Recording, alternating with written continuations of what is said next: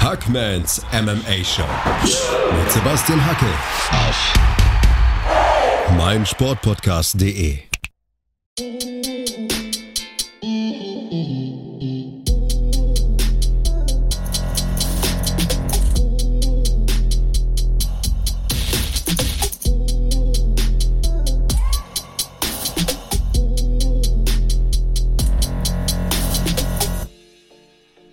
Freunde, neue Ausgabe der Championship Rounds. Es ist Sonntag, 24. April. Ihr hört das Ganze wahrscheinlich am Montag, 25. April. Und ich muss gleich mal mit der Tür ins Haus fallen, Flo. Wie war der Urlaub? Traumhaft, wirklich. Sehr, sehr gut. Tat richtig gut. Ähm, auch irgendwo körperlich anstrengend, aber ich habe einen Bürojob. Für mich war das super. Ich war sehr viel auf den Beinen, habe wirklich ich glaube, so, ich die sechsstellige Schrittzahl diese Woche geknackt. Also meine Wade hat auch am letzten Tag wirklich nachgegeben, aber aktive Erholung ähm, habe ich gebraucht. Ich war viel weniger am Handy, als ich gedacht habe. Ich habe ja auch gesagt, ach, ich werde eh UFC gucken und wir können aufnehmen. Ich hätte es zeitlich nicht geschafft. Ähm, aber es war genau so richtig. Ich hoffe, du kannst Gleiches zurückgeben von deinem Trip nach Italien. Auf jeden Fall. Du warst in Slowenien, ja, richtig? Genau. Schön, schön, schön. Ja, Italien war auch cool. Viel zu kurz. Wir waren nur fünf Tage, aber wir hatten tolles Wetter. Die ersten beiden Tage 20 Grad. Kinder waren sogar im Meer sie kommen nach mir, wie man sieht. Das sind auch so Verrückte. Ähm, ja, war richtig fein. Ähm, Batterien sind wieder voll, Akkus sind wieder voll. Ich würde sagen, let's talk, weil es ist so viel passiert an diesem vergangenen Wochenende. Ich meine, zwei Bellator-Veranstaltungen. Tyson Fury gibt seinen Rücktritt bekannt, nachdem er voll abliefert vor 94.000 in Wembley. Ähm, UFC Fight Night müssen wir drüber sprechen. Es gibt haufenweise News. Wir haben über die zurückliegende Fight Night logischerweise nicht gesprochen, weil wir im Urlaub waren. Es liegt eine Fight Night vor uns. Es kommt UFC 274. Ey, ich weiß gar nicht, wo ich anfangen soll. Du, ich sehe das einfach nur als Luxus. Klar, heute muss man sich ein bisschen sammeln, muss man sich überlegen, über was reden wir denn. Wir können vor allem nicht allzu ausartend über, über jedes Thema sprechen, aber als Podcaster und als Kampfsportfan ohnehin, ob man jetzt einen Podcast aufnimmt oder nur als Fan vor dem TV sitzt, großartige Zeiten. Also. Ja, ja. Ähm, ich würde vielleicht als Opening hier ein paar Shoutouts verteilen wieder, so das ist schon langsam so eine kleine Tradition hier. Unter dem letzten Video gab es wieder richtig äh, coole Kommentare, habe ich wieder gesehen. Also die üblichen Verdächtigen hier, äh, Daniel Son Dirty D, der uns eine tolle Nachricht übrigens geschrieben hat. Äh, Thomas Ludwig, Manuel Rüttiger, Tobias Gäbel, ähm, Shoutout an Ilo, Shoutout an Murat, an Juventus, an Bennett, an Tyrone natürlich, der darunter kommentiert, den können wir gerne mal wieder einladen, an Blind Heretic, ähm, der sich da auch wirklich äh, ein drittes Nasenloch gefreut hat. Also danke an diese Community und äh, danke an alle, die das jetzt hören und alle, die noch kein Abo hier haben auf unserem Kanal. Abonniert uns bitte. Wir haben schon so viele Spielstunden, also das reicht locker hier, um auf YouTube erfolgreich zu sein, aber wir müssen diese 1000 Abonnenten Grenze knacken. Und da sind wir gerade mal so stabil bei der Hälfte. Die 500 haben wir jetzt durch. Das ist geil, das ist super. Großes Dankeschön dafür. Aber wir möchten diese 1000 Abonnenten-Grenze relativ schnell knacken. Das wäre uns wirklich ein Anliegen. Und alle, die uns regelmäßig hören und Spaß haben und liken und Kommentare verteilen, abonniert uns. Das ist das Allerwichtigste. So sieht's aus. 500 ähm, Abonnenten ist aber auch auf YouTube so ein kleiner Meilenstein. Da schafft man es nämlich, den Community-Tab freizuschalten. Wir haben die Möglichkeit, zwischen den YouTube-Vorschlägen, den Video-Vorschlägen unserer Abonnenten einfach Twitter-ähnlich Fotos, Textbeiträge und dergleichen äh, zu posten. Und in diesem Zusammenhang hätte ich nochmal aufgegriffen, ähm, was wir uns ohnehin schon lange vorgenommen haben und was, glaube ich, langsam auch möglich ist mit dieser Zahl an Followerschaft, die wir jetzt bereits schon haben. Und zwar ein QA. Ähm, eine Sache, die, die auch immer mal gewünscht wurde. Ich meine, klar, wir gehen auf Fragen bereits ein, ähm, aber dass man wirklich in einem eigenen Video mit der Aufforderung, stellt uns doch gerne Fragen über Themen, die euch interessieren. Das wäre nochmal so eine Sache, die wir, die wir uns auf jeden Fall vornehmen ähm, könnten. Und in diesem Rahmen hätte ich genau diesen erwähnten Community-Tab genutzt, würde das einfach mal aufsetzen, einen Beitrag, hey, hier drunter bitte eure Fragen ähm, an alle Leute, die das vielleicht nicht kennen. Wenn ihr auf unseren Kanal geht, habt ihr da ja so Reite, irgendwie Kanalinfo, Info, unsere Videos, ähm, und dergleichen. Und dort erscheint jetzt neuerdings bereits der Beitrag Community. Darunter gerne, wenn ihr denn an diesem QA äh, teilnehmen wollt, ähm, ich fordere euch auf, macht das liebend gerne. Wir brauchen ja auch folglich Fragen, um so ein Video zu produzieren.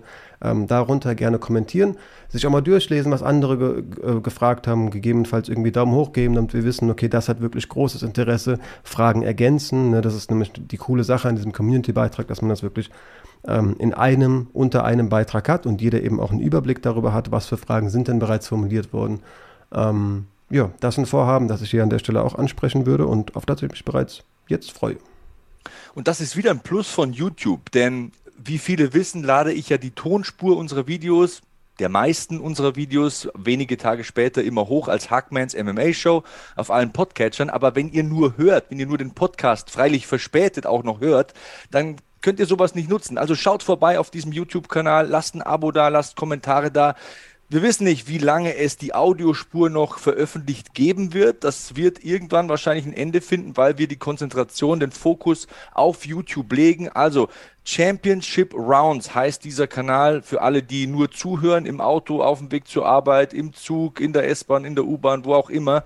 Ich wünsche euch natürlich viel Spaß, aber YouTube Championship Rounds, Abo dalassen, das ist wirklich, wirklich wichtig. So sieht's aus. In diesem Sinne würde ich mal sagen, kommen wir zu den Inhalten, kommen wir zu den wirklichen Folgen. Das klingt jetzt vielleicht sehr doof, das Intro war wichtig, aber zu unserem Gesprächsthema der Folge. Ähm, und beginnen mit der UFC Fight Night, oder? Das ist ja immer so die, die Organisation, die wir priorisiert, würde ich mal sagen, besprechen. Ähm, und wir hatten eine Fight Night, die du auch kommentiert hast, soweit ich weiß. Und zu der du, wie ich sehe, ordentlich viele Notizen hast, ähm, die ich Hand aufs Herz so ein bisschen unterschätzt habe im Vorhinein. Ähm, ich habe mich jetzt nicht so sehr wie auf andere Fight Nights gefreut. Dachte mir natürlich als Fan, ich schaue definitiv rein und weiß ja genau, selbst Namen, die man bisher nicht kennt, teilweise, ähm, können natürlich auch delivern. Aber das war eine Fight Night, die auf jeden Fall geliefert hat. Also war ein bisschen under the radar. Vielleicht gibt es ja auch Leute, die nur unsere Gespräche hören, teilweise auch zu Events, die sie gar nicht so sehr geschaut, hat, ähm, geschaut haben. Ich würde auf jeden Fall, wenn das der Fall ist, empfehlen, holt das nach. Hat definitiv Spaß gemacht. Auf jeden Fall und ist wirklich Fakt. Äh, wir tun nicht so, als wäre das so. Ich habe dir in der Woche der Vorbereitung, ich glaube am Donnerstag geschrieben, Flo, das wird eine geile Fight Night. Mhm. Ähm, habe ich im Gefühl. Ich habe äh, viele Kämpfe geschaut und ja, dann kommt man irgendwie auf so Namen wie Lando Vanada gegen Charles Jourdain. Das, da kannst du nicht falsch liegen. Das ist immer ein Action-Fight. Das sind zwei stabile Jungs. Dann war zunächst ja geplant, vielleicht ist das eine gute Eröffnung. Alexander Romanov gegen Chase Sherman. Der Kampf hat eine ganz, ganz interessante Geschichte. Denn eigentlich hätte ja Romanov einen anderen Gegner gehabt. Ich glaube, drei Tage vorher wurde dann der Gegner gewechselt. Chase Sherman, verrückte Geschichte, springt kurzfristig ein und fällt dann am Tag des Kampfes durch den Medizincheck und Romanov steht ohne Gegner da und kann dann doch nicht kämpfen. Aber mittlerweile gibt es sogar einen neuen Termin, glaube ich, ne? Genau, was man zu der Geschichte noch ergänzen sollte, Chase Sherman wurde vor zwei Wochen, glaube ich, eigentlich aus der UFC entlassen. Da er seinen letzten Kampf verloren hatte, kriegt man in solchen Fällen doch nochmal die Chance und sagt, ja klar, bin ich am Start. Ähm, ja, aber genau, wie du gesagt hast, er ist jetzt durch den Medizincheck gefallen, aber hat bereits wieder einen neuen Termin. 30. April, also direkt nächste Woche auf der nächsten Fight Night soll das Ding nachgeholt werden. Ähm, ja, geht er halt als absoluter Underdog gegen einen Killer rein, der besser aussieht denn je, zumindest mal physisch. Ähm, harter Test, um sich doch nochmal in der UFC zu beweisen, aber ist ein harter Hund, ne? Bär, kommt aus dem Bare Knuckle, also dass der Mann irgendwie keine Angst hat, sich mit anderen Leuten zu prügeln, sollte klar sein. Ich war heiß auf den Kampf, habe auch Romanov wirklich sehr, sehr heiß erwartet. Habe ich auch, glaube ich, in unseren Breakout-Fightern für dieses Jahr bereits getippt. Also ich erwarte zugegeben ja, ganz schöne Dominanz. Und ja, war ein bisschen enttäuscht, dass wir ihn diese Woche nicht schon gesehen haben. Ja, der hatte echt Pech. Also zunächst fällt Tanner Bowser aus und dann springt eben Sherman ein. Das ist ja auch irgendwie so ein krummer Schuh an der ganzen Geschichte.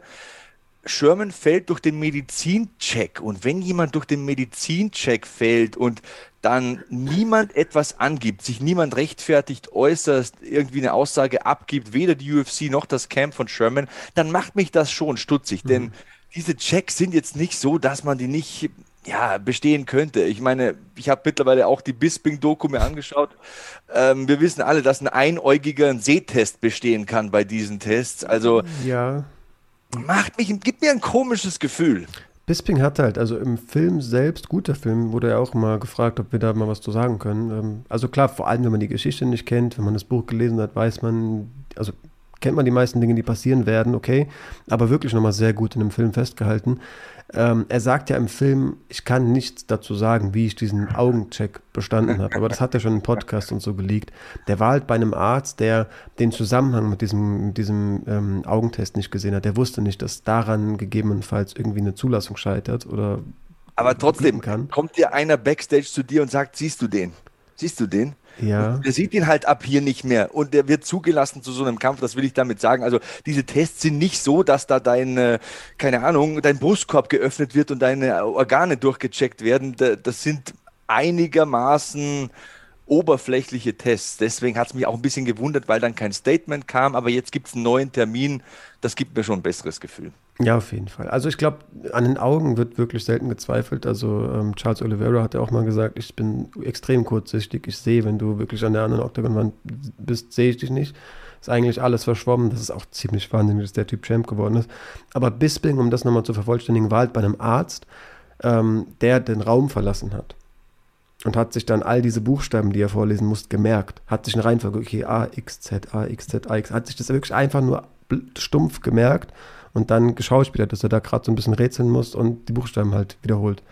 Also wirklich eine geile Doku. Also ich habe ja hier das Buch stehen. Ne? Buch ist noch besser, muss ich sagen. Ein Buch ist halt immer detaillierter, weil das sind ja Stunden an Inhalt. Das äh, kann man einfach ähm, genauer erzählen, expliziter erzählen. Aber es ist eine richtig coole Doku, bei der man ein paar Mal Gänsehaut bekommt. Und wer Michael Bisping nicht mochte, glaube ich, wird ihn auf jeden Fall mehr mögen nach Ansicht dieser Doku. Ja, ich glaube, es gibt wirklich viele Leute, du hast es auch über dich gesagt, ne? man hat ihn ein bisschen lieben lernen müssen. Mhm. Ja, ist schon ein Drecksack. Aber genau dafür liebt man ihn irgendwie heutzutage doch wieder.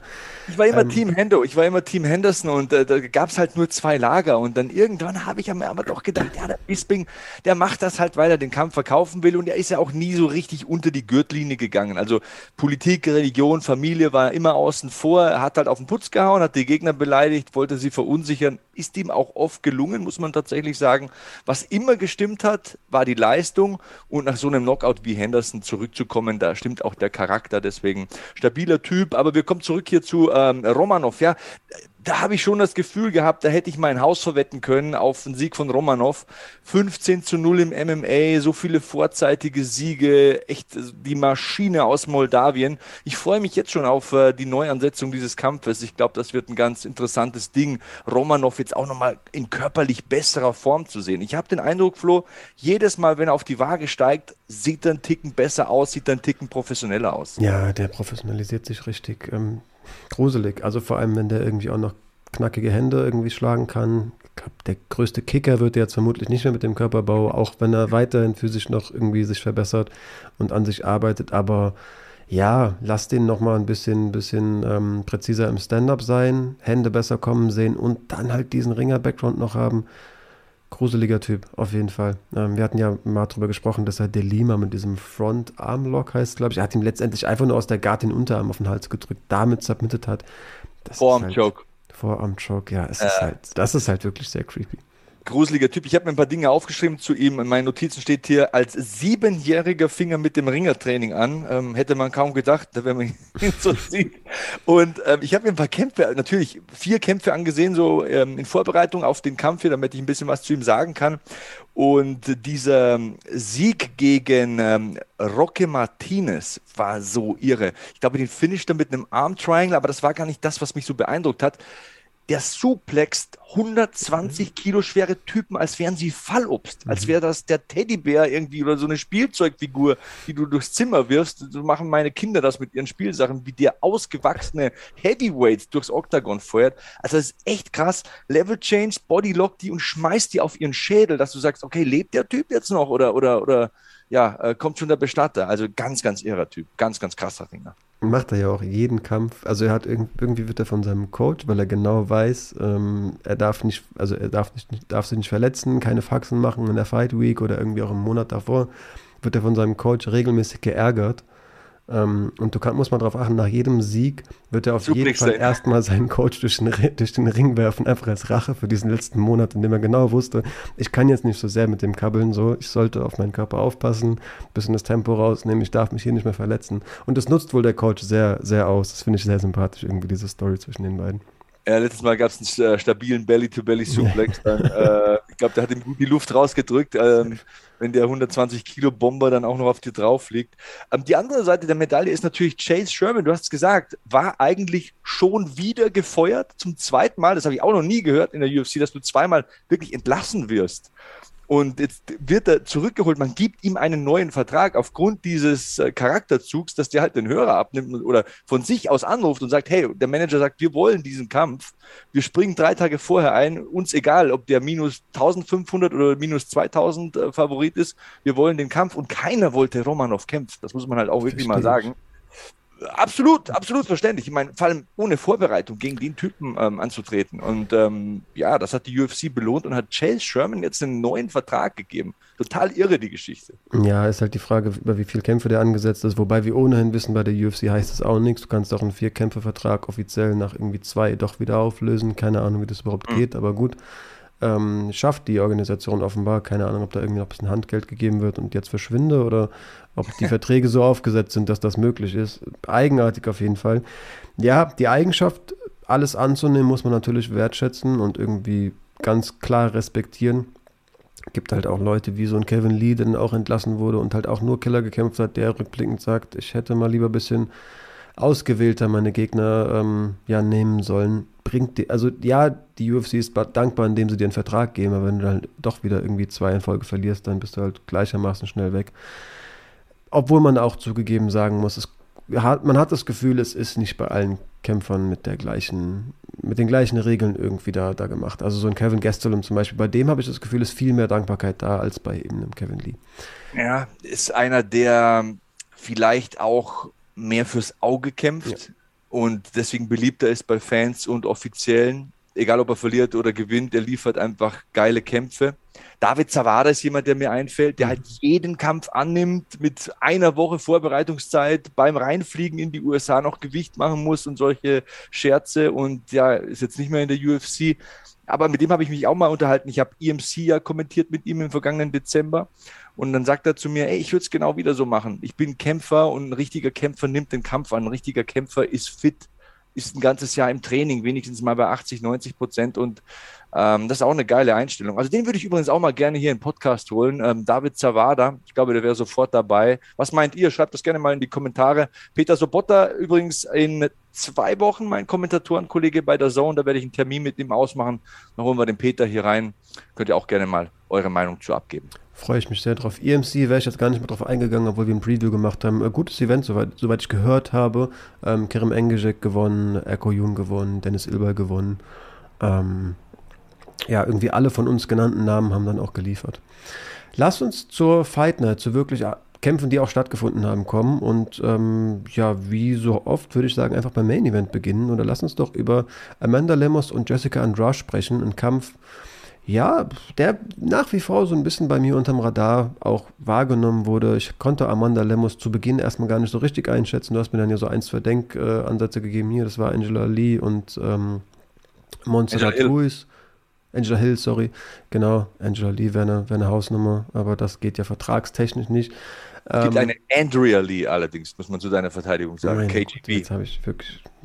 Ich habe mir eine Kämpferin ausgedacht. Ich sehe es ja ein. Angela Hill und Montserrat Ruiz, so, das die letzten zwei Gegnerinnen. Da hat sie ja wirklich geliefert. Als ich mich dann daran erinnert habe und da hatte ich auch wieder den Stil vor Augen, äh, wusste ich auch plötzlich doch, ähm, wie du mir, wie gesagt, gesagt hast, ähm, gute, gute Ansetzung.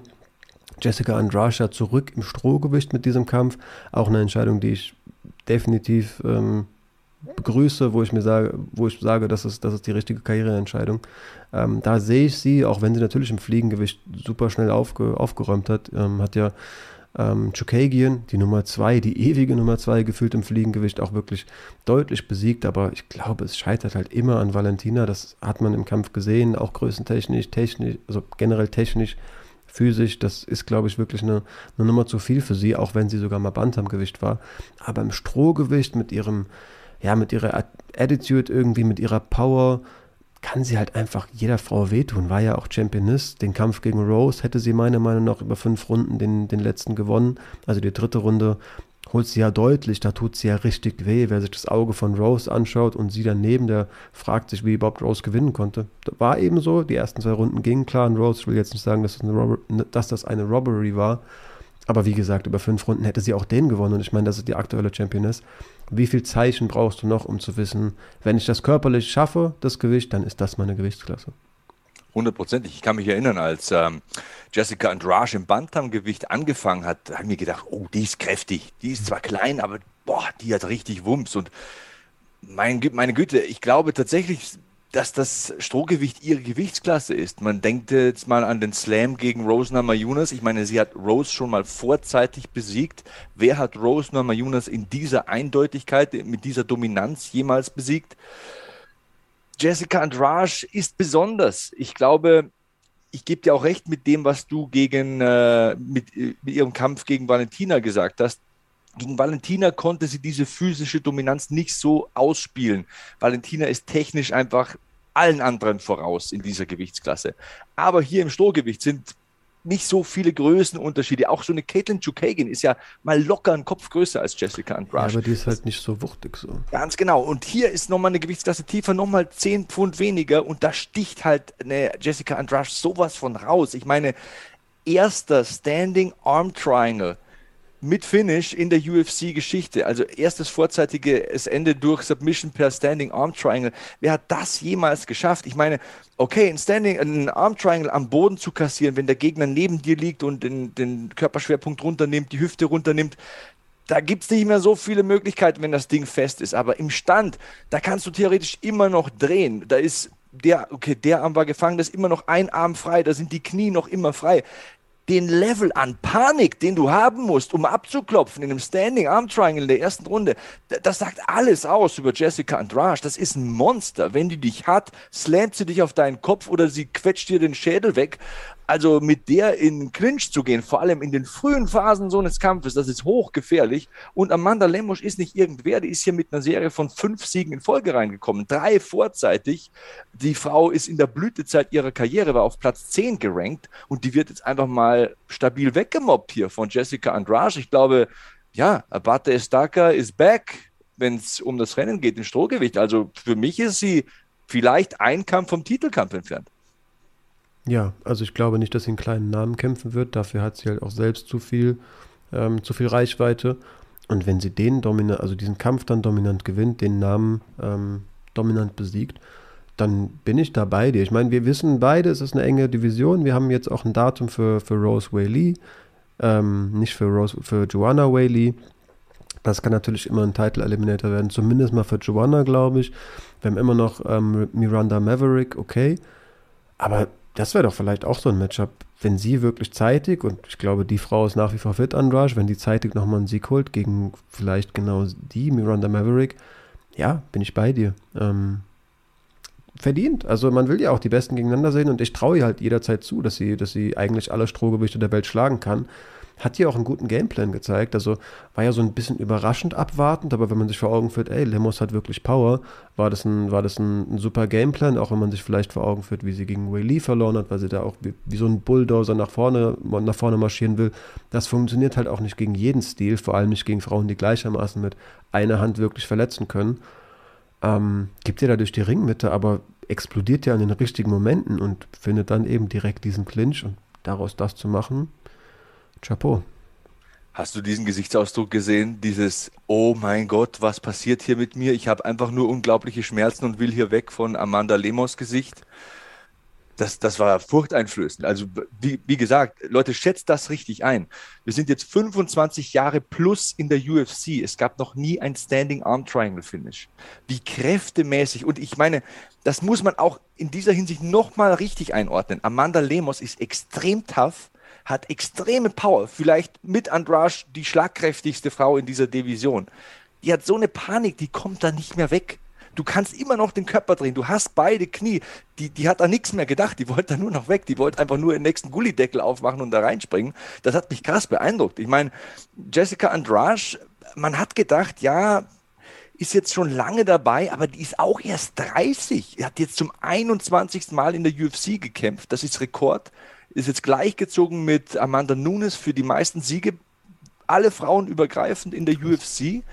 Ey, die entwickelt sich schön langsam zur Legende. Stell dir mal vor, was das für ein Run wäre, wenn die jetzt nochmal Champion wird.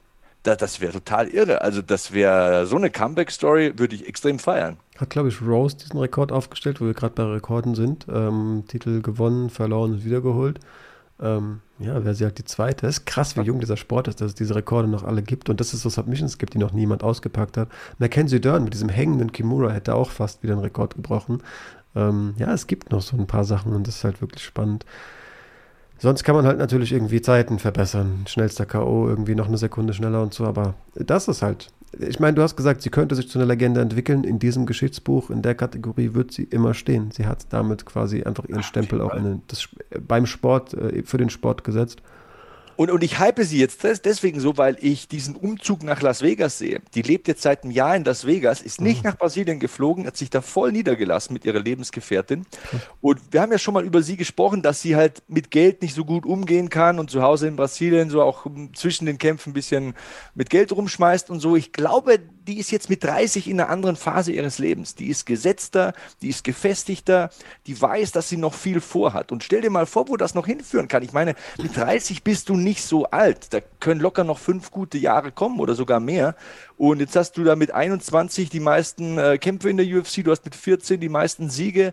Ey, es könnte sein, dass wir in zwei, drei Jahren von äh, einem Vermächtnis sprechen, das wirklich einschüchtern sein könnte. Und äh, ja, ähm, ich wünsche alles Gute dabei. Das war ein verdammt dominanter Sieg und das war ein verdammt eindrucksvoller Sieg. Und alle, die da Zone geschaut haben, werden meine Reaktion bemerkt haben. Also ich konnte das im ersten Moment gar nicht fassen, was da passiert. Also das war wirklich, das war ein Klassenunterschied. Wir sprechen hier von einer Top-10-Kämpferin, die einfach nicht rauskommt und die sagt, hey, ich will nichts mehr abhaben von dem Kuchen, die Party ohne mich. Also war heftig, war richtig heftig.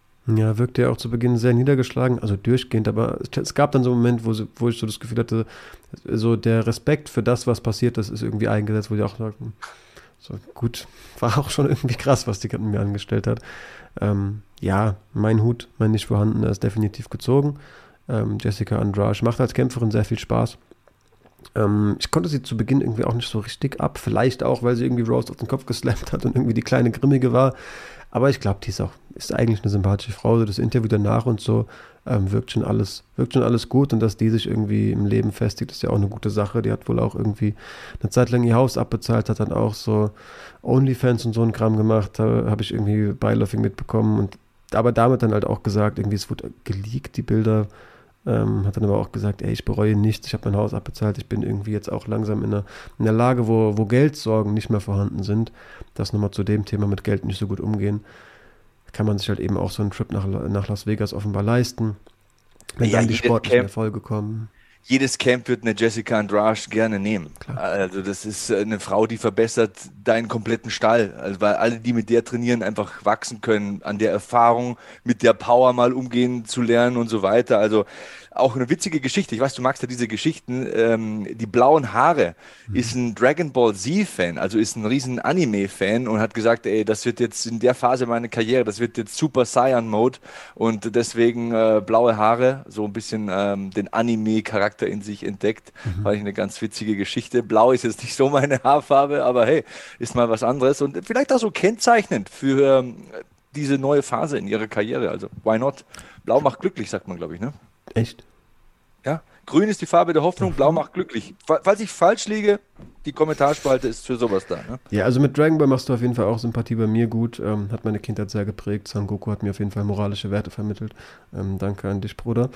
Ähm, weiß jetzt gar nicht, wer da blaue Haare hat, aber gut. Ähm, Dragon Ball, damit hat sie, gesagt, mich, hat sie mich definitiv. Super Saiyan Level oder so oder eine Stufe vor Super Saiyan Level. Irgendwie so hat sie es im Interview gesagt. Ich habe ein paar Interviews geschaut diese Woche eben, weil ich dann äh, Kram kommentieren musste und da wollte ich ein paar Geschichten erzählen können. Ähm, ja, Amanda Lemos jetzt aus der Top 10 raus. Ne? Jede Medaille hat zwei Seiten, über die müssen wir auch nochmal sprechen. Ja, aber auch die. Also ja, natürlich, man kann an jedem Background irgendwie auch was aussetzen. Plattfüßig, Muay Thai.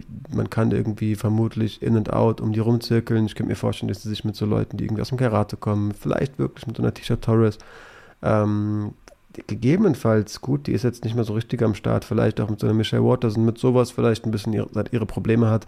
Aber ich kann dir auch etliche Namen aufzählen, wo ich mir wirklich gut vorstellen kann, dass sie einfach durch Power, durch ja auch wirklich gutes, gutes Hand-Auge-Koordination, gute Hand-Auge-Koordination, die kann ja ein Kind treffen, auch definitiv. Alter, der Jab. Ja, dadurch auch einige der, Frauen brechen wird. Der Jab, ich meine, was an Lemos krass ist, sie kann aus beiden Auslagen kämpfen und sie hat aus beiden Auslagen einen richtigen Wumms, wenn der Jab allein schon mal kommt. Die hat Leute auf den Arsch gesetzt, indem sie die einfach mal einen Jab ans Kinn gehauen hat. Im Strohgewicht, das ist das ist das ist gruselig im Strohgewicht. Und ich meine, sie hatte hier einen großen Reichweitenvorteil. Sie ist, glaube ich, auch sechseinhalb Zentimeter größer als Andrasch. Das hat sie in den ersten zwei Minuten, finde ich, auch ganz gut gezeigt. Also wenn es so weitergegangen wäre, wäre das eine 10-9 geworden für Lemos. Hätte, wenn und aber, hätte, hätte Fahrradkette. Am Ende fängt sie sich diesen äh, Arm Triangle, der auch, das muss ich auch noch sagen, super getimt war. Denn da kommt ja diese linke und die taucht ab und geht sofort rein und schnappt sich, du weißt im ersten Moment, oh, was, was kommt jetzt? Weil mhm. so ein Griff passiert nicht oft in einem Profi-MMA-Kampf auf diesem Niveau. Und ja, bevor sie es bemerkt hat, war es irgendwie schon zu spät. Also konnte sie diesen Schraubstock irgendwie nicht mehr lösen und hatte dann auch nicht diese ja, automatisierten Abläufe abgespeichert, um da rauszukämpfen, hat völlig vergessen, dass sie noch eine untere Körperhälfte hat, vielleicht ein Knie zur Mittelpartie zeigen könnte oder sowas oder drehen könnte. Ich glaube, die Körperschwerpunkt runtersetzen. Sorge, sich da vielleicht noch, wenn sie irgendwie abtaucht, so noch tiefer sich selbst reinzuarbeiten. Ja. Aber ja, ihre, also die Wahl ihrer Attacken war ja auch so recht kalkuliert und sortiert. Die hat ja eher wenig gemacht, aber ich fand eigentlich die Timings, an denen sie ähm, ja aktiv wurde, gut. Ähm, ihre Leg-Kicks sind natürlich auch wirklich vernichtend. Und da ähm, muss man auch sagen, da ist es gut, dass sie flach steht, ja. weil sie eine Powerpuncherin ist. Und nur wenn du richtig flach stehst, kannst du voll reingraben und die volle Power ausspielen. Und bei der Reichweite und bei der Schnelligkeit und Beweglichkeit kommt die auch wieder aus der Schusslinie. Bloß bei dem einen Schlag, wo sie dann eben in den Griff reinkommt, lehnt sie halt nach vorne und schwingt so richtig nach vorne und in dem Moment ist sie angreifbar. Ähm, Andrasch kommt da auch ihre Größe, ihre Gedrungenheit ähm, zugunsten. Hat auch Rashad, Rashad Evans gesagt in der Post-Fight-Show bei ESPN konnte ich hier bei der, der Zone-Feed weiter lief, ein bisschen mehr anhören, war ganz interessant. Laura Senko und Rashad Evans haben ganz interessante Dinge gesagt. Und ja, hat das Ding nach Hause gefahren. Oh, Laura Senko finde ich auch so traumhaft. Ich, also, abgesehen davon, dass das eine richtig hübsche Frau ist, finde ich die so gut, was die sagt und wie die das sagt. Die lächelt immer, die hat Bock, die hat Spaß bei dem, was sie macht. Ich könnte mir echt vorstellen, dass die UFC mal eine weibliche Kommentatorin ans Pult setzt, ans Pult setzt und für mich wäre das auf jeden Fall Laura Senko. Ja, da arbeiten die ja dran. Die kommentiert schon bei der Dana White Contender Series, zumindest mal hier und da. Da darf sie schon kommentieren. Guten Job. Ja. Macht einen richtig guten Job. Ist super vorbereitet. Das ist immer, ich sage, ein Kommentator kann sich verplappern, kann mal was falsch sagen oder was falsch aussprechen, aber du merkst sofort, die hat Fakten parat, die hat Kämpfe gesehen, die hat sich befasst. Respektiere ich enorm. Kann man von anderen nicht behaupten. Da gab es ja auch ein paar Seitenhiebe innerhalb der Kommentatoren-Bubble, sage ich mal. Ähm, ja, Manche machen es halt auch mit Sympathie wieder gut. Ich brauche so ein DC, sage ich dir ehrlich, auch wenn der manchmal. Ja, DC, sage ich mal, hat einfach eine andere Credibility. Ich meine, der ist ja, Olympiaringer eben. und war Champion in zwei Gewichtsklassen. Wenn du mir sagst, oh, der kommentiert nicht gut, er muss ein paar Dinge wissen über den Sport, sonst würde er nicht da sitzen. Und wenn er halt so Übergänge in den High Crotch Single und, und äh, Richtung Rücken erklärt, dann denkst du dir, ah, Junge, das habe ich jetzt nicht so schnell gesehen wie du. Also DC ist schon auch ein guter. Und wenn da drei Leute sitzen, fängt man ja auch gewisse Schwächen wieder auf, die mhm. einer vom Moderationsniveau her hat oder wenn er halt dann mal ein bisschen zu sehr ins Kumpelhafte abdriftet, kann, kann ihn John Anik oder Brandon Fitzgerald wieder einfangen. Aber das ist alles gut, das hat alles seine Berechtigung. Will auch gar keinen kritisieren. Ich sage nur, äh, was Laura Senko macht, auch bei diesen Post-Fight-Shows, wo vielleicht noch 10% der Zuschauer am Fernseher sitzen. Richtig gute Dinge, die die sagt. Die strahlt, die lächelt, die ist begeistert, die ist sowas von drin in ihrem Job. Die liebt, was sie macht und das merkst du, das fühlst du und, und der gönne ich jeden Erfolg, weil das ist wirklich eine feine Frau. Safe. Ähm, hat ja auch mal sogar einen MMA-Kampf gemacht, ist ja auch aus dem Sport tatsächlich. Ähm, ich, ich habe ein paar Amateurkämpfe auch gesehen von ihr. Ich habe äh, einen, von einem Highlight angeguckt. Ja. Ähm, war gar keine schlechte Sache, was ich da gesehen habe, muss ich tatsächlich sagen. Ja, war halt mit so einer Kartoffelkamera aufgenommen. Ne? Muss man sich ein bisschen erahnen, was da passiert hier und da, aber gut, so war's. Ähm, ich dachte eben, als du den Namen ähm, Rashad Evans erwähnst, dass er gegebenenfalls sogar Trainer von Andrasch ist, aber das habe ich jetzt äh, ich falsch ja. erwartet. Ich habe das mit dem Move nach Las Vegas gar nicht mitbekommen. Wo hat sich denn Andrasch vorbereitet? Weißt du das? Ähm, hatte ich mir hier irgendwo, warte, ich muss nochmal, äh, schon fast den Mülleimer geschmissen. Ich glaube, ich habe es mir irgendwo aufgeschrieben. Ich hoffe, ich finde es noch. Okay. Auf jeden Fall lebt sie halt da seit einem Jahr und plant auch da zu bleiben. Jetzt habe ich das, ich glaube, das liegt jetzt ganz unten im Mülleimer, aber egal. Gut. Okay, sie hat sich in Vegas vorbereitet und ja, wird, wie du gesagt hast, jedes Camp auf jeden Fall verbessern. Ich kann mir halt auch super vorstellen, dass die mit so einem Fliegengewicht, also der Männer auf jeden Fall gute Sparingseinheiten macht, 100 Prozent ähm, und der nicht das Gefühl hat, gut, jetzt hier ist nur Techniktraining, ist eine kleine Frau, ähm, die kann auch einem Brandon Moreno im falschen Moment wehtun. Ja, 100 Pro, 100 Pro. Habe auch gar nicht darauf geachtet, wer in ihrer Ecke ist. Egal, ich wollte dich nicht in ähm, schlechte Momente bringen, in Momenten, in denen du schlecht vorbereitet wirktest. Ähm, hast Aber du sicherlich. Ich habe viel gutes Feedback über dich übrigens bei Twitter mitbekommen. Ich weiß gar nicht, ich glaube, weil der gute Hans Dampf das alles hochgeliked hat, habe ich es mitbekommen. Ähm, Shoutout ja. an Hans Dampf. Bester Mann, auf jeden Fall. Wir lieben dich, Bruder. Ähm, MMA Ultra, so habe ich ihn immer betitelt. Auch ganz, ganz feiner Kerl, tatsächlich. So wie ich ihn erlebe, wenn ich mal mit ihm geschrieben habe, definitiv auch. Sehr reflektierter junger Mann. Ähm, gerade auf der Instagram-Seite von Jessica Andrade, aber red du nur. Ja, kommen wir zum Co-Main-Event, würde ich einfach sagen. Ähm, wir waren jetzt hier bei, einer, bei, einer, bei dem ersten Standing Arm Triangle, das ist natürlich eine krasse Sache, aber was auch auf jeden Fall krass ist, drei Nibas in der UFC hinzulegen. Das hat nämlich Clau Claudio Puelles ähm, ähm, hinbekommen und zwar gegen eine absolute Legende, die eigentlich all diesen ganzen Kram kennt ähm, und ja auch vorher in dem Helook-Versuch ich würde sagen, chillt, also komplett ruhig bleibt, gefühlt keine Gefahr wahrnimmt. Clay Guida, dem, da musst du schon krasse Tricks auf Lage haben, um den mit einer Sache zu überraschen, im Grappling oder im Ringen. Ähm, wie gesagt, Claudio Puelles hat das geschafft. Ja, Clay Guida wirkt wie immer erstmal aggressiver, bisschen motivierter, bounced da irgendwie durch den Cage und will ja seinen Druck machen, seinen typischen Clay Guida, ist halt bereit, in eine Faust zu rennen, um eine zu verteilen. Ähm, versucht so ein Takedown nach 30 Sekunden, Puelles greift erstmal so den Nacken, zieht ihn dann mit so einem Underhook in seine Guard. Ähm, will da, glaube ich, erstmal kurz ein Triangle, dann doch eine Armbar, dann doch wieder ein Triangle und greift dann doch wieder in, zu einer Armbar. Sieht man halt, wie, ja, was heißt verwandt diese Griffe sind, aber wie, wie leicht diese Transition, Transitions von, von Triangle zu Armbar sind, hat er wirklich jeweils, jeweils einmal gewechselt. Ähm, und phasenweise, wie das ja so oft ist, so beides gegriffen. Das A, die Beine waren verschlossen, dass Triangle eigentlich zugehen kann, aber zerrt eben auch schon am Arm.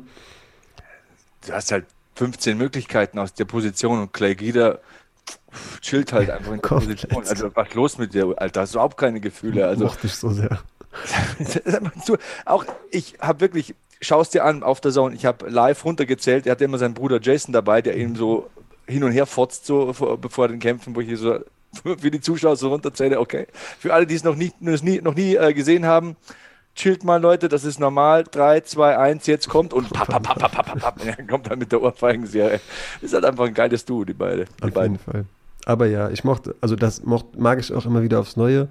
Ähm, auch wie, wie sehr er sich selbst abfeiert, wenn er rülpsen muss. Das ist auch so. Okay, was ist mit dir? Das Live-TV. Ähm, aber naja, ähm, diese Szene, wie er da kniet, den Arm wirklich tief unter den, den Oberschenkeln von Puelas hat. Eine Situation, wo wirklich viele Leute echt panisch geworden wären. Und der dreht halt einfach nur den Kopf weg, um nicht ins Gesicht geboxt äh, werden zu können und wartet halt, dass mal was passiert. Er will umgreifen und zirkelt da ja quasi um seinen Gegner, um sich rauszuarbeiten. Also den Moment perfekt erkannt. Äh, wenn er sich bewegen musste, dann sich richtig ja. bewegt. Ähm, ja, holt er diesen Arm, den Arm wirklich raus. Ich dachte in dem Moment natürlich, ab jetzt ist er sicher, aber Puelas greift halt innerhalb einer Sekunde nach diesem Bein und holt diese Niba sein Significant Signature, das wollte ich sagen, Signature Move. Hätte ich so nicht erwartet, vor allem eben nicht in dieser Geschwindigkeit. Ich war wirklich kurz so ein bisschen baff, hab auch, ich hab gerafft, was passiert ist, aber irgendwie auch nicht so ganz. Harana Valetudo heißt das Camp, glaube ich, von Andrage und mit diesem Camp und im Zusammen, in Zusammenarbeit mit dem PI macht sie Weight Cut, Strength and Conditioning und so das Ganze drumherum. Aber Parana Vale Tudo, glaube ich, heißt okay, das. Also ist mit dem Camp in die USA. Genau, und da wird auch dann quasi der, der Coach ist mit dabei, aber da gibt es jemanden vom PI für Strength and Conditioning, da gibt es jemanden, der macht nur den Weight Cut. Das war halt am wichtigsten für sie, um in dieser Gewichtsklasse leistungsfähig zu sein. Das wollte ich noch nachreichen. Jetzt ist das auch weg und abgehakt. Aber ja, du hast vollkommen recht. Ähm, was erwarte ich mir, wenn ich einen Kampf sehe? Ich erwarte mir, dass du dich anstrengst und alles im Oktagon lässt. Prinzipiell ist mir mal wurscht, ob du gewinnst oder verlierst, wenn ich merke, du wolltest gewinnen und hast alles gegeben.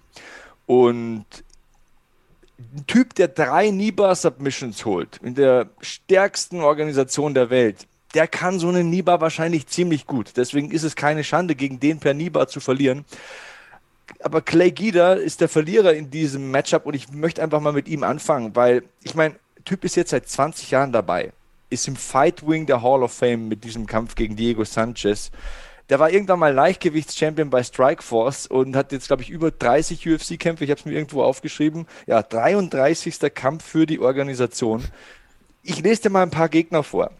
Din Thomas, Nate Diaz, Diego Sanchez, Kenny Florian, Rafael Dos Anjos, Anthony Pettis, Benson Henderson, Brian Ortega, Charles Oliveira, BJ Penn, Jim Miller. Oh mein Gott, es ist nicht mal die Hälfte, was der Typ hier geleistet hat, was der Typ gesehen hat in dieser Organisation. Wie der Typ immer noch in Form ist mit 40, das wie der Bock hat, wie der Bock hat. Ey, der ist körperlich in der besten Form seines hat verdammt hat lebt. Ich das Gefühl, als ich dieses Sixpack gesehen habe, dachte ich mir auch. Shredded, shredded. Also der Typ ist einfach eine Inspiration. 56. Profikampf. Können wir darüber bitte mal sprechen? Der ist immer noch konkurrenzfähig. Okay, der gewinnt in dieser Phase ein, verliert ein, gewinnt ein, verliert ein. Aber wir wissen genau, was passiert, wenn Pugliese den Niba hier nicht bekommt oder abrutscht. Da macht wahrscheinlich Clay Guida die Pace und den Druck und gewinnt die Runde irgendwie. Also das ist alles nicht so abwegig. Ich meine, sein Druck, sein Kampfgeist, sein Herz ist auch mit 40 immer noch ein Problem für viele Kämpfer in dieser Division. Vielleicht okay, nicht mehr für die Top 10, aber alles, was danach kommt, muss erstmal an dem vorbei. Und, und ja, wie gesagt, was erwarte ich mir von einem Kämpfer? Ich erwarte mir, dass der alles gibt und Bock hat und, und, und äh, da reingeht und gut vorbereitet ist. All diese Boxen checkt irgendwie Clay Guida. Trotzdem verliert er diesen Kampf, aber ich wollte es einfach nur mal erwähnt haben, weil der Kerl von der Einstellung her einfach nur sensationell ist. Weil du kannst nicht immer der Beste sein im Leben. Keiner kann überall immer alles. Und Clay Guida ist mit Sicherheit kein filigraner Supertechniker oder irgendwie Super Saiyan Kickboxer, Nein, er kann gut ringen, das weiß er, weiß auch alles, was er nicht kann, aber er strengt sich an und gibt immer alles und ey, finde ich verdammt inspirierend. Ja, definitiv. Also technisch kann er natürlich trotzdem viel, er ist ein super Ringer, ähm, er kann natürlich super einstecken und da könnte man sagen, okay, das ist auch so ein bisschen physisch gegeben, aber es ist halt vor allem auch viel Willenskraft, einfach in einem Kampf zu sein, dieser Dog zu sein, wie die Amis so schön sagen, der er eben ist. Ähm, man kann natürlich auch sagen, Ermüdung muss man auch irgendwie, kann man mental einfach nicht akzeptieren und weitermachen. Und dieser Dog ist vermutlich auch jemand, der meistens noch eine Minute länger kann. Aber er kommt halt mit 40 immer noch regelmäßig über Cardio. Und das ist nicht nur Willenskraft, das muss so ein harter Arbeiter sein, auch in diesem Alter noch.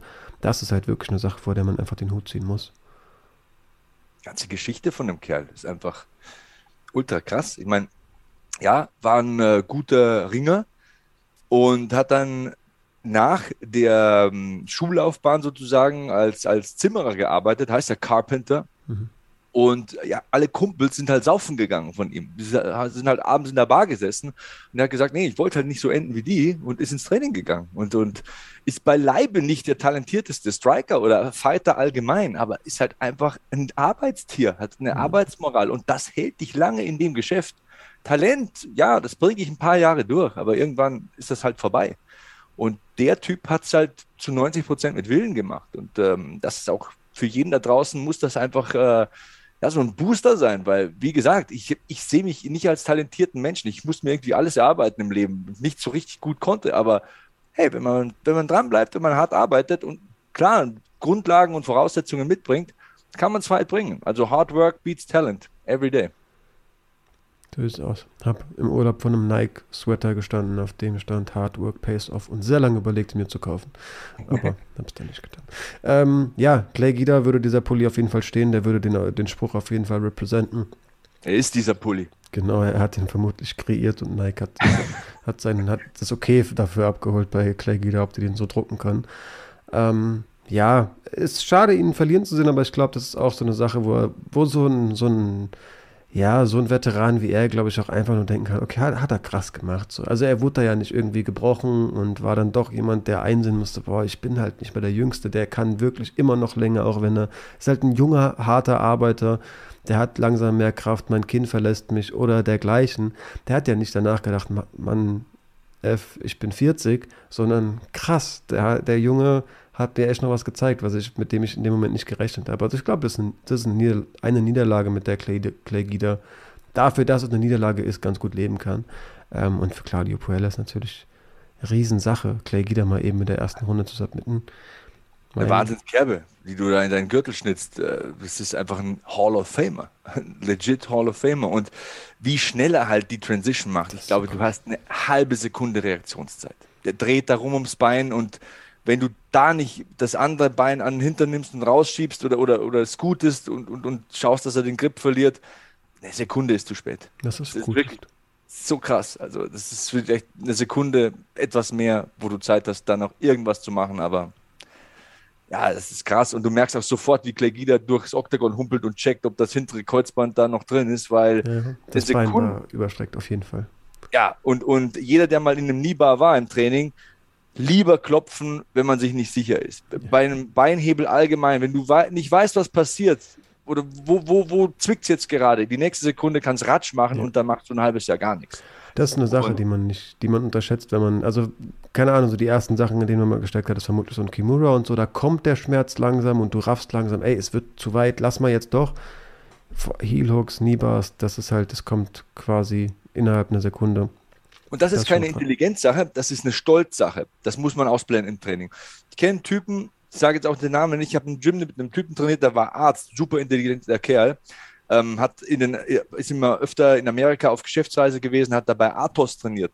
Mhm, und richtig guter gewesen. Also, boah, der war eine Handvoll, das sage ich dir. Und äh, war in einem, äh, in einem, in einem, was war das? In einem Heel Hook und hat nicht getappt und du hörst so richtig das Knacken. So, äh, so einen Meter neben mir rollen die und ich höre so richtig das Knacken und höre einen Schrei. Und da hast du den mal ein halbes Jahr nicht im Training gesehen. Ne? Vorderes Kreuzband gerissen. Und äh, ja, was ich damit sagen will an alle, die ambitioniert rollen und es nicht wahrhaben wollen, in einem Footlock oder in einem Kniehebel, wenn du bist und du denkst, ah, ich halte einfach die Schmerzen aus, ah, kein guter Plan. Kein Bevor ich Plan. eine Anekdote dazu erzähle, was ist Scooten? Ähm, weil du praktisch mit der Hüfte rausschiebst, so, äh, so Hip escapest. Ist der Unterschied zum Schwimmen? Oder Sch Schwimmen, Scoot, ja, man. Ist das gleiche. Genau, genau, genau. Ah, okay. ähm, na, 10th Planet? Ja. Wer ist nochmal? Eddie Bravo? Eddie Bravo, meine Güte. Eddie Bravo hat erzählt, wie er das erste Mal die Gracies besiegt hat oder einen der Gracies. Ähm, das ist eine geile Geschichte. Kennst du die Story? Die ist so krank. ja, er hat ja wirklich BJJ quasi nochmal einen neuen ja, einen neuen Stil aufgezwängt, den man zu der Zeit nicht, halt nicht kannte. Mit der Zeit haben natürlich auch die sich ein bisschen dran, drauf vorbereiten können, aber Eddie Bravo hat ja wirklich den Sport weitergedacht, könnte man sagen. Für die Leute, die das vielleicht nicht kennen, hat halt den großen Namen Gracie, ich glaube es war Royce, kann das alterstechnisch hinkommen, ähm, den besten Gracie der Zeit, zu, dem, äh, zu der Zeit auf jeden Fall ähm, dann gekämpft und tatsächlich besiegt und zwar mit einem Heel Hook, was ja auch in seinem Stil sehr verankert ist. Und der, das ist halt so krass. Also es gibt ja vieles. Müsste Heuler gewesen sein. Okay. Heuler Gracie müsste es gewesen. Ja, es gibt ja viele Stories der Gracies, die sind ja alle irgendwie so ein bisschen durch. Auf jeden Fall auf eine für diesen Sport positive Art wahnsinnig. Also wer sich die Stories von den Eisbären und so anhört, um da irgendwie mit Kopf, Kopf runter, um da irgendwie die Panik zu erleben und dann daraus die Transition sich irgendwie zu, zu machen, in, um dann in Chokes besser klarzukommen. Und so, wenn du gerade mal keinen Sauerstoff im Kopf hast, die sind schon natürlich, natürlich aus einem anderen Holz geschnitzt. Und er erwischt ihn halt in einem Hillock und weiß, okay, gleich reißt das Ding, warum tappt er nicht? Zerreißt ihm das erste Band und hört nur mit diesem brasilianischen Akzent, it's okay. Und zerreißt ihm das dann, wo er sich auch denkt, er beschreibt halt im Joe Rogan Podcast, ey, es war ein Moment, wo ich schon mal in mich gehen musste und sage, okay, offenbar ist das notwendig, ich muss jetzt weitermachen. Zerreißt ihm das zweite Band und wieder, it's okay. Und hat ihm halt einfach alle Kniebänder zerrissen, bevor der Typ einfach eingesehen hat. Scheint verloren zu sein, das Ding. Das ist halt so crazy. Ja, das, das, zwei Dinge. Das musst du mit dir ausmachen können, so, okay, Warum? der Teppich also, musste mir das Knie zerrupfen. Ja, weil da geht es um viel Geld. Das ist ein Kampf, über den sprechen die Leute heute noch. Das ist dein Job. Äh, trotzdem, also, ich meine, warum noch bitte. Nicht? Das meine ich. Also, das ist der Punkt. Ähm, das ist der Punkt, über den ich dann auch sofort nachdenke. Ich hatte ja zwei richtig krasse Knieverletzungen und du bist halt ein halbes Jahr einfach komplett weg. Und das ist eine lange Zeit und das macht was mit deinem Kopf und du brauchst lange, bis das Selbstvertrauen wieder da ist. Ich springe auf dieses Knie drauf, ich drehe mit diesem Knie und mache Sachen mit diesem Knie. Ah, und, und, und dann einfach bewusst in dieser Situation zu sein und sich nicht für den Tap zu entscheiden. Frage ist auch immer, welche Siegchancen hast du noch, wenn du das durchstehst? Okay, lass das mal, lass den lieber durchgehen. Der fetzt dir das hintere Kreuzband weg. Das ist, das ist krass, da hast du keine Stabilität mehr nach hinten auf deinem Knie. Da eierst du rum, als wärst du auf Rollschuhen unterwegs. Welche Chancen hast du gegen Top-Kämpfer, wenn der Kampf gerade mal zwei Minuten alt ist, überhaupt diesen Kampf noch zu gewinnen? Es ist so oder so, glaube ich, fast dumm, nicht zu tappen. Deswegen überhaupt kein Vorwurf, weil viele jetzt denken, oh, warum klopft der ab? Äh, der klopft ab, weil er noch ein paar Jahre kämpfen will. Weil wenn 40 das hintere Kreuzband reißt, ist die Karriere vorbei. Ende. Also vor allem der Gewichtsklasse, sind hier im Leichtgewicht. Das ist eine schnelle Gewichtsklasse, unglaubliche Qualitätsdichte, auch in den hinteren Plätzen, in Anführungszeichen, bei allem Respekt. aber absolut das Richtige. Also der war so tight, das Knie ist schon knapp am, am bersten gewesen. Absolut richtig, da abzuklopfen. Safe. Also egal um wie viel Geld es geht, lass es um einen Titel gehen und lass es um zwei Titel gehen. Ich finde es immer dumm, in so Momenten nicht zu tappen. Also auch so eine Stolzsache, irgendwie in manchen Chokes lieber einzupennen, als einfach mal zu tappen und zu sagen, ja, du Arsch hast mich erwischt. So. Ich raff's nicht ganz, aber klar, ich raff auch nicht die Attitude, um in der UFC anzutreten und gegen absolute Topkämpfer in Kämpfe zu gehen, in denen eben alles passieren kann. Ähm, ich, bin, ich, bin, auch schon in Jokes eingeschlafen, weil, weil man halt denkt, okay, wahrscheinlich irgendwann brennen ihm die Arme aus und er lässt da, mich das los. kenne ich, ja. Und, und, und da, da reißt kein Band, da bricht kein Knochen. Ähm, aber bei so einem Hebel, pff, da sind die Folgen schon schwerwiegend. Danaher sagt ja immer, wenn du die Wahl hast, aus äh, einer Position den Hals zu attackieren oder ein Gelenk zu attackieren, immer den Hals attackieren. Weil auch einer, der sich den Arm brechen lässt, wird einschlafen. Weil wenn das Hirn kein Blut mehr bekommt, dann schläft er ein, dann verliert er den Kampf, ob der will oder nicht. Den Arm kann er sich brechen lassen, kann er vielleicht weiterkämpfen, vielleicht sieht es der Ref nicht oder so und er kämpft weiter. Aber wenn du die Wahl hast, immer Hals attackieren, das ist die tödliche Stelle im Grappling. Aber hier hat es sich auf jeden Fall rentiert, trotzdem abzuklopfen. Ja, es gibt halt schon aber auch diese Szenen in der UFC, in anderen Organisationen, wo du das Gefühl hast, ein Kämpfer weiß, er hört auch auf, den Arm zu attackieren und man hat nicht das Gefühl, dass der irgendwie noch hofft, der Arm wird müde, sondern das ist eine Stolz. Ja, ja, ja, ja, hast du recht, hast du recht, aber es besteht immer noch die Möglichkeit, dass er vielleicht doch äh, loslässt und es nicht merkt oder denkt zum Beispiel an Ortega gegen Volkanowski, der Mounted Guillotine von einem Gracie Black Belt, der ultra tight ist und ich glaube, ich erkläre es mir auch so, dass Ortega in der Phase des Kampfes nicht mehr die volle Power zur mhm. Verfügung hatte, denn der Grip saß. Der ja. war eng und der war tief und er mountet dich, er klemmt noch den linken Arm ein. Alter, da schon mal keine Panik zu bekommen in der Situation und dann nicht für Panik zu tappen, ist ja schon mal eine Leistung. Also es ist ja wirklich, als würde ich jemand ertränken vom Gefühl her. Und ja, das ist halt Volkanowski auch. Aber ja, es ist natürlich, das, das hat Pro und Contra. Das ist eine schwierige Diskussion. Ähm, kommen wir einfach mal hier zu Claudio ähm, Puyes, ähm, 26 Jahre jung, kommt aus Peru, ist dann natürlich ja, der Stolz dieses Landes, weil wie viele gute MMA-Kämpfer gibt es aus Peru? Und ja, fünfter Sieg im sechsten UFC-Kampf. Das sieht ganz gut aus. Definitiv guter Mann. Mir fallen ein, zwei Fußballer ein, aber nee, UFC-Kämpfer, da, da ist man, glaube ich, mit der Einzige. Ähm, wäre auf jeden Fall auf jeden Fall stolz drauf. Und ich sehe auch irgendwie keine, keine wirklichen Schwächen bei dem Mann. Also Grappling absolut versiert, Nibas aus Positionen, in denen man, glaube ich, nicht so, mit, nicht so wirklich mit rechnet. Ähm, auch die, die Triangle Armbar, ähm, die, die, die Wechsel sahen ja auch wirklich, wirklich super aus. Sieht im Stand gut aus, ist hat mich voll an Lukas Max erinnert. Ist ja auch so ja. Luther Livre, das ist ja genau dieses Game. Hat mich voll an diesen Kampf erinnert, an seinen letzten. Ähm, diese, diese, diese ganzen Boxen abarbeiten, okay, Top Lock, ah, okay, Triangle kommt mir raus, ja, ich switche, nee, Armbar geht nicht und dann, jetzt passe ich mal auf, ja, verteidigt nicht, verteidigt nicht, oben in den Niber, das sind so klassische Luther Livre-Abläufe, hat mich voll daran erinnert. Ich habe mir auch noch aufgeschrieben, Modus operandi, das steht ja bei meinen, Kom äh, bei meinen Kommentarnotizen. Ähm, Claudio Poyes ähm, Modus operandi will den Kampf auf den Boden bekommen, stark, wenn er die Kontrolle von oben hat, kann aber auch vom Rücken aus gefährlich sein. Ausrufezeichen. Naja, hätte ich mal gleich Gida e-mailen sollen. Das stimmt wohl. Aber ja, wie gesagt, ich glaube, der kann mit, mit der Niederlage leben. Ähm, das klingt jetzt doof, aber ich glaube, es ist hier und da auch einfach richtig, dass die Jungen sich durchsetzen. Also Clay Guida hat halt nochmal so ein Jawohl, ich habe es immer noch Moment und Claudio Puez hat wirklich so einen richtigen Push in der Karriere. Das ist so, wie du gesagt hast, eine Kerbe, die man da, die man da ähm, in Gürtel schnitzt. In den Gürtel schnitzt, die einfach die wird gut altern, die wird immer mit großem Respekt anerkannt sein. Du hast gerade die Namen in Clay Gidas Rekord vorgelesen, dass der eben Pettis und Charles Oliveira und so besiegt hat. Klar, die Press hat da erst die, den ersten richtig nennenswerten Namen ähm, eben, eben jetzt gekämpft und besiegt. Ja, ähm, ist ja auch einer, der, der früh angefangen hat. Also ich habe da auch mal ein bisschen weiter recherchiert bei Ultimate Fighter Latin America, Staffel 3, da kam er bis ins Finale, hat da im Finale gegen Martin Bravo verloren, war damals erst 20 Jahre alt, ist jetzt 26.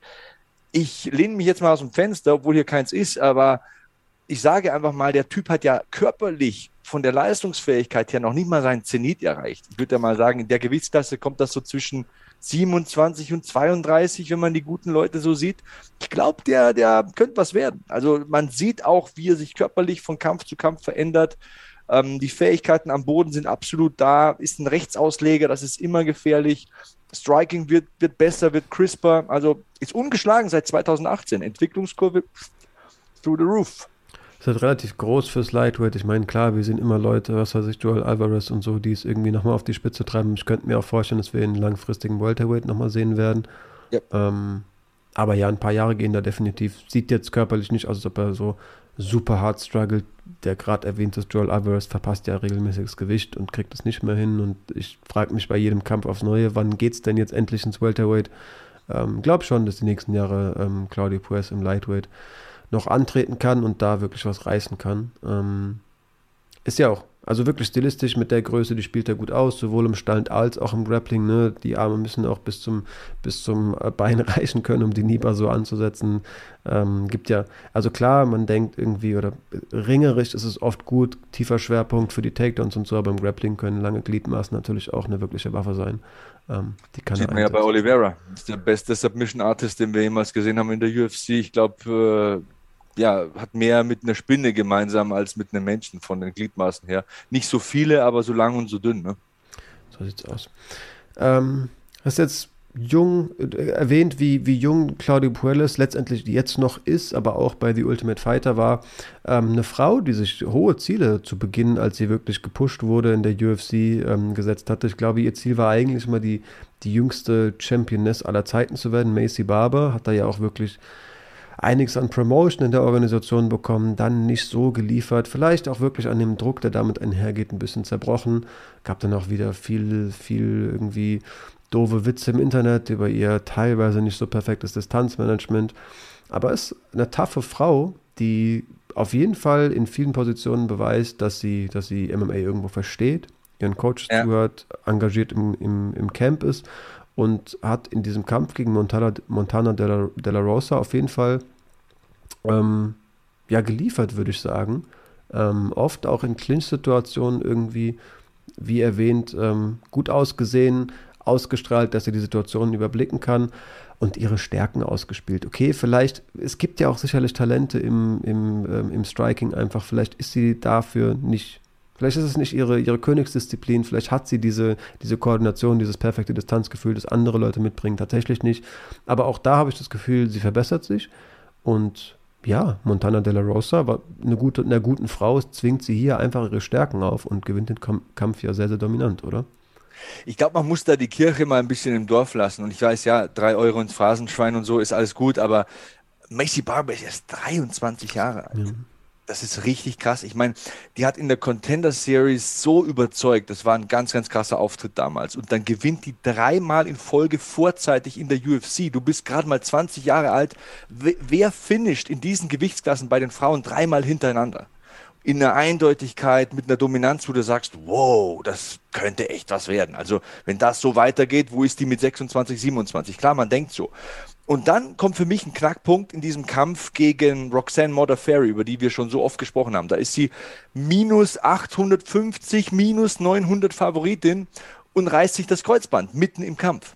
Und der Kampf kippt, sie verliert den Kampf und kommt dann zurück und du merkst in diesem nächsten Kampf gegen Alexa Grasso, sie hat nicht so, das funkt nicht so richtig. Sie vertraut nicht auf sich und riskiert nichts und, und, und ist nicht so sie selbst, verliert dann natürlich auch gegen eine gute Gegnerin. Ich meine, gegen Alexa Grasso kannst du verlieren, eine der besten mexikanischen Kämpferinnen auf dem ganzen Planeten.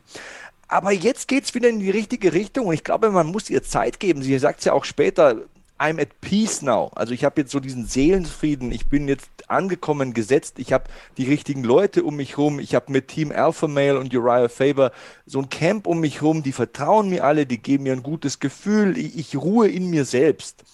Und jeder, der mal 23 war, der weiß, dass man da nicht unbedingt in sich selbst ruht, aber das ist in dem Sport verdammt wichtig. Und ja, körperlich ist das eine, mental ist das andere, wahrscheinlich bei ihr noch viel wichtiger dieser Sieg sollte ihr auf jeden Fall nochmal zusätzlich mentale Stärke geben und die Frau hat ein Wahnsinnstalent. jeder, der über eine 23-Jährige mit äh, ein paar UFC-Siegen lacht oder sich witzig macht, finde ich eine ganz arme Wurst, weil, ich meine, stell dich da mal rein in dem Alter und, und, und überzeug da ihr irgendwie, bist gerankt und musst das Ranking verteidigen hier in dem Kampf gegen eine, die viel erfahrener ist, viel älter ist als du. Ey, ich habe allen Respekt vor ihr und ähm, ich glaube, das kann noch weit gehen. Ja, denke ich auch. Und ne, wir haben, du hast gerade jetzt betont, mit 23 ist, ist man ohnehin nicht so gesettelt. Reindenken, wie es ist, diesen Hype von der größten MMA-Organisation der Welt zu bekommen. Die Bühne, das auch irgendwie immer eingespielt, ihr Statement, ich werde die jüngste Championess. Und da wurde ja auch wirklich einiges an Gewicht auf ihre Schultern gelegt. Da kann man sich eh nicht reindenken, aber man kann sich im Entferntesten vorstellen, wird vermutlich nicht so leicht sein. Das muss man einfach respektieren. Eh mein Appell in jeder Hinsicht an alle Leute, die irgendwie mit mir über derartige Themen sprechen. Ich glaube, so in wirklich auf alles bezogen, diesen, dieses, diese Motivation, sich in andere Menschen erstmal zu versuchen reinzudenken. Ja. Und dann kann man auch zum Schluss kommen, okay, krass, kann ich nicht durchblicken. Es geht, ist nicht das gleiche wie Empathie, aber zu raffen, okay, darin, ich sage immer das gleiche Beispiel, Cristiano Ronaldo von mir aus zu bewerten, dass der ziemlich arrogant ist. Ich komme einfach zum Schluss, okay, ja, ich war ja auch noch nie in dieser Situation, irgendwie der beste Fußballer der Welt zu sein und gut auszusehen und irgendwie, was weiß ich was, äh, stinkreich zu sein. Es muss ganz schön viel mit der Psyche machen. Gleichermaßen weiß ich nicht, wie es ist, mit 23 diese drei von dir genannten Siege zu haben und von der Organisation gepusht zu werden. Ähm, dann mal zu verlieren, du sagst jetzt, du sprichst die Verletzung an, muss schwierig sein und die scheint es wirklich ähm, trotz diesem Spott im Internet, der kommt auch noch dazu, scheint sie wirklich gut gemeistert zu haben. War apropos, jetzt kein Kampf, der. Apropos Ronaldo, wollte ich nur ganz kurz, sorry, dass ich unterbreche, wollte nur sagen, ähm, äh, sein Sohn ist gestorben, ne? ganz, ganz traurige Geschichte. Deswegen auch Leute mit sehr, sehr viel Geld haben Schicksalsschläge zu verkraften und ähm, können die auch nicht mit ihrem Geld bezahlen. Das sind auch nur Menschen wie du und ich und ihr da draußen. Deswegen ja, manchmal ein bisschen vorsichtig sein. Man liest so viel gemeine Dinge im Internet teilweise, wo ich mir denke, wieso schreibst du das? Cristiano Ronaldos ja, Sohn ist gestorben. Ja, bei, bei der Geburt, glaube ich. Also der Nachwuchs erwartet irgendwie, ich nagel mich nicht fest. Ich glaube, ich glaube, ich weiß nicht hundertprozentig. Ich glaube, es waren Zwillinge und ein Kind ist bei der Geburt verstorben und wenn ich mich da reinversetze, ey, da kommen mir fast die Tränen. Ich meine, ich liebe meine Kinder über alles. Wir haben heute Nachmittag übrigens Herkules geschaut, den Disney-Film. Ähm, und, und, und Tarzan haben wir auch geschaut. Wir haben heute Filmnachmittag gemacht. Und äh, ähm, ja, aber hey, äh, alles Geld der Welt kann das nicht bezahlen. Ja. Und, und da muss man auch mal Mitleid haben. Das sind auch nur Menschen wie du und ich. Und auch wenn die vielleicht furchtbar viel Geld verdienen, don't hate the player, hate the game. Es gibt Leute, die bezahlen denen halt keine Ahnung wie viel Mille im Jahr. Und es ist nicht deren Schuld, dass es diese Nachfrage gibt. Ähm, ja, also Menschen haben Gefühle und ähm, kochen auch nur mit Wasser. So sieht's aus. Ja, Nancy Barber. Kurz Stimmung im Keller. Nee, tut mir schrecklich leid. Also jetzt unabhängig davon, ob es Ronaldo ist oder irgendwer, den ich nicht kenne, wenn man das liest. Das muss hart sein. Ich habe gerade kurz an den, ich weiß nicht, wie alt er ist, Zwölfjährigen oder so gedacht, dachte irgendwie, was weiß ich, Autounfall. Aber ja, ja. ist scheißegal, du hast ein Kind verloren. Krass. Ähm, ja, schrecklich. Tut mir, tut mir leid. Ähm, schwer jetzt eine Überleitung zu finden. Macy Barber kocht auch nur mit Wasser, hat diese ganzen schweren Phasen überstanden, scheint ähm, gesettelt zu sein, an sich zu arbeiten. Ähm, und wie gesagt, beweist in vielen Positionen, vor allem im Clinch, dass sie irgendwie einerseits kräftiger ist, aber auch dieses typische Under-Overhook-Spiel. Ähm, wie kann ich Positionen ähm, drehen, sehr, sehr gut zu ver ja, versteht. Ähm, auch gut die Wechsel, die im MMA ja immer die, die, die Herausforderungen sind, von Striking zu Grappling zum Clinch und zurück, ähm, gut gemeistert. Schlägt da Kombinationen ja in der ersten Runde, trifft nicht eine, weil, weil äh, Montana dann im Rückwärtsgang ist, aber holt halt daraus den ersten Clinch, löst oft Positionen und landet dabei harte Hände. Das sind auch so Momente, die muss man gedrillt haben, da muss man verstehen, okay, jetzt habe ich die Kontrolle nicht mehr, dann kriegst du zumindest noch den Ellenbogen mit. Da waren wirklich viele Szenen dabei, wo ich mir dachte, hey, ähm, ich habe dich zugegeben auch nicht als die Future Championess gesehen. Ich war jetzt der, keiner, der irgendein Video zusammengeschnitten hat, wie du irgendwie mit, dich mit der Luft prügelst oder das geliked hat oder verbreitet hat. Die, diese, dieser Spott über ihr Distanzmanagement. Ähm, aber bin dann auch natürlich so fair, wenn, auch wenn ich mir gesagt habe, ich glaube, Champion-Material ist sie zumindest mal in den nächsten vier, fünf Jahren nicht. Du hast auch gesagt, sie ist 23. ähm, das waren Momente, die mir dann doch wieder Hoffnung gegeben haben. Also jetzt vielleicht nicht so weit, aber dass die sich wirklich mal in die Top 5 oder so arbeiten kann, bringt physisch was mit, scheint wirklich an sich zu arbeiten. Und das sind ja die Herausforderungen, an denen es oft scheitert. Wir haben oft gute Striker, gute Ringer, von mir aus sogar gute Grappler, aber es sind die Momente, wo man eben diese, diese Künste verbinden muss, an denen es oft scheitert. Hatte so zum Beispiel mal zu Mason Jones gesagt, der ja perfektes Repertoire mitbringt, aber irgendwie nie, oft nicht zu verstehen scheint, was jetzt perfekt wäre, anzuwenden. Ähm, das hat Messi aber in diesem Kampf, finde ich, ganz gut gezeigt. Auf jeden Fall. Und ich meine, die Gegnerin Montana de la Rosa, mit der habe ich mich sehr viel beschäftigt in der vergangenen Woche, weil ich nicht so viel zu ihr wusste. Und sie ist eine starke Ringerin. Ich meine, okay. die war an, an, der Schule Ringerin, die war im Ringerteam. Und ähm, die in den Grappling-Sequenzen und in den Clinch-Sequenzen dann doch zu besiegen im Endeffekt, weil die waren ungefähr bei den Positionskämpfen so 50-50, plus minus. Aber Macy Barber findet öfter und mehr Möglichkeiten, um mit Schlägen den Schaden anzurichten in diesen Sequenzen. Sie underhookt mal und, und zimmert da mal drei, vier Mal mit der linken rein oder so. Das war bei Montana De La Rosa überhaupt nicht da. Ja, die hat auch Clinch-Situationen initiiert, hat die Gegnerin mal gedreht und auch mal kontrolliert und auch mal runtergezogen, aber da ist nichts nachgekommen. Da war nichts Zwingendes, da waren keine Submission-Ansätze, da war kein Ground and Pound, überhaupt kein zwingendes Schlagen oder, oder Treten oder Bearbeiten mit Knien. Da fand ich Macy Barber fieser und giftiger und, und äh, das hat den Kampf gewonnen für mich. Also sie hat mehr Schaden angerichtet. Ja, Runde 2 trifft das, finde ich, perfekt. Vor allem da, also man kann diese Rede einfach auf die Runde, ähm, finde ich, gut, äh, gut übertragen. Della Rosa springt ihr eine Zeit lang auf den Rücken, auf die, bei der stehenden Macy Barber, hat sie wirklich, arbeitet sie zu Boden, kontrolliert sie dann eine, eine Zeit lang länger, als es Macy Barber dann tut. Aber auch wenn man sagen könnte, die Runde ist relativ eng, Macy Barber tut weh und sie nicht. Also genau. da hast du für mich auch ähm, ja, das absolut Richtige gesagt. Und ich fand folglich auch die 30-27 genau, genau perfekt. Über Runde 1 und Runde 3 muss man sich nicht streiten. Die holt Macy Barber ohne jegliche Diskussionsgrundlage. Ähm, 100 Prozent. Starke Performance. Ähm, hätte gehofft, dass unsere Zuschauer, wenn du zu diesem Kampf nicht noch irgendwas zu sagen hast, gleichermaßen unsere Folge als gute Performance ansehen. Du hast was zu sagen. Ja, äh, du magst ja Geschichten. Ich habe, wie gesagt, äh, recherchiert. Also ähm, zu Montana De La Rosa, weil wir die so selten haben hier. Also war als Ringerin dreimal All-American an der High School in den Gewichtsklassen bis 119 und 128 Pfund. Also hat an der High School schwerer gerungen als jetzt in der UFC tatsächlich. Ähm, gut, Same Day Waynes und so, aber you know what I mean. Ähm, und hat mit 15, also ist ja mit Mark De La Rosa zusammen, den kennen vielleicht auch viele Fans, wurde mit 15 Mutter und äh, hat lange Phasen ihrer Karriere quasi so dieses, ja, ähm, Kind ist versorgt, ist im Kindergarten, ähm, ich gehe geh schnell ins Training, komm zurück, hol's wieder ab, mach was zu essen und schau, dass ich dann irgendwie wieder ins Training komme. Äh, diese Phasen einfach äh, lange gehabt, wo sie halt so 50 Prozent Fighterin war, obwohl sie so ein Potenzial hat und macht jetzt echt krasse Opfer. Also ähm, ich habe es mir extra aufgeschrieben, wurde in Helena, Montana geboren, auch witzig, wenn du Montana heißt und aus Montana kommst, und hat dann in oder lebt in Fort Worth, Texas, trainiert aber für die Fight Camps sechs, sieben Wochen lang mit dem Team Elevation in Colorado. Das heißt, die geht weg von der Familie und die Tochter ist zwölf, glaube ich, oder so. Ist hart, ist hart, sechs, sieben Wochen weg zu sein und da voll für die UFC-Fights zu trainieren, auch wenn es berechtigt ist. Und der Vater, Mark De La Rosa, sagt, wir sind immer heilfroh, wenn die wieder da ist, weil dann wird zu Hause wieder aufgeräumt und dann gibt es wieder was Ordentliches zu essen und so.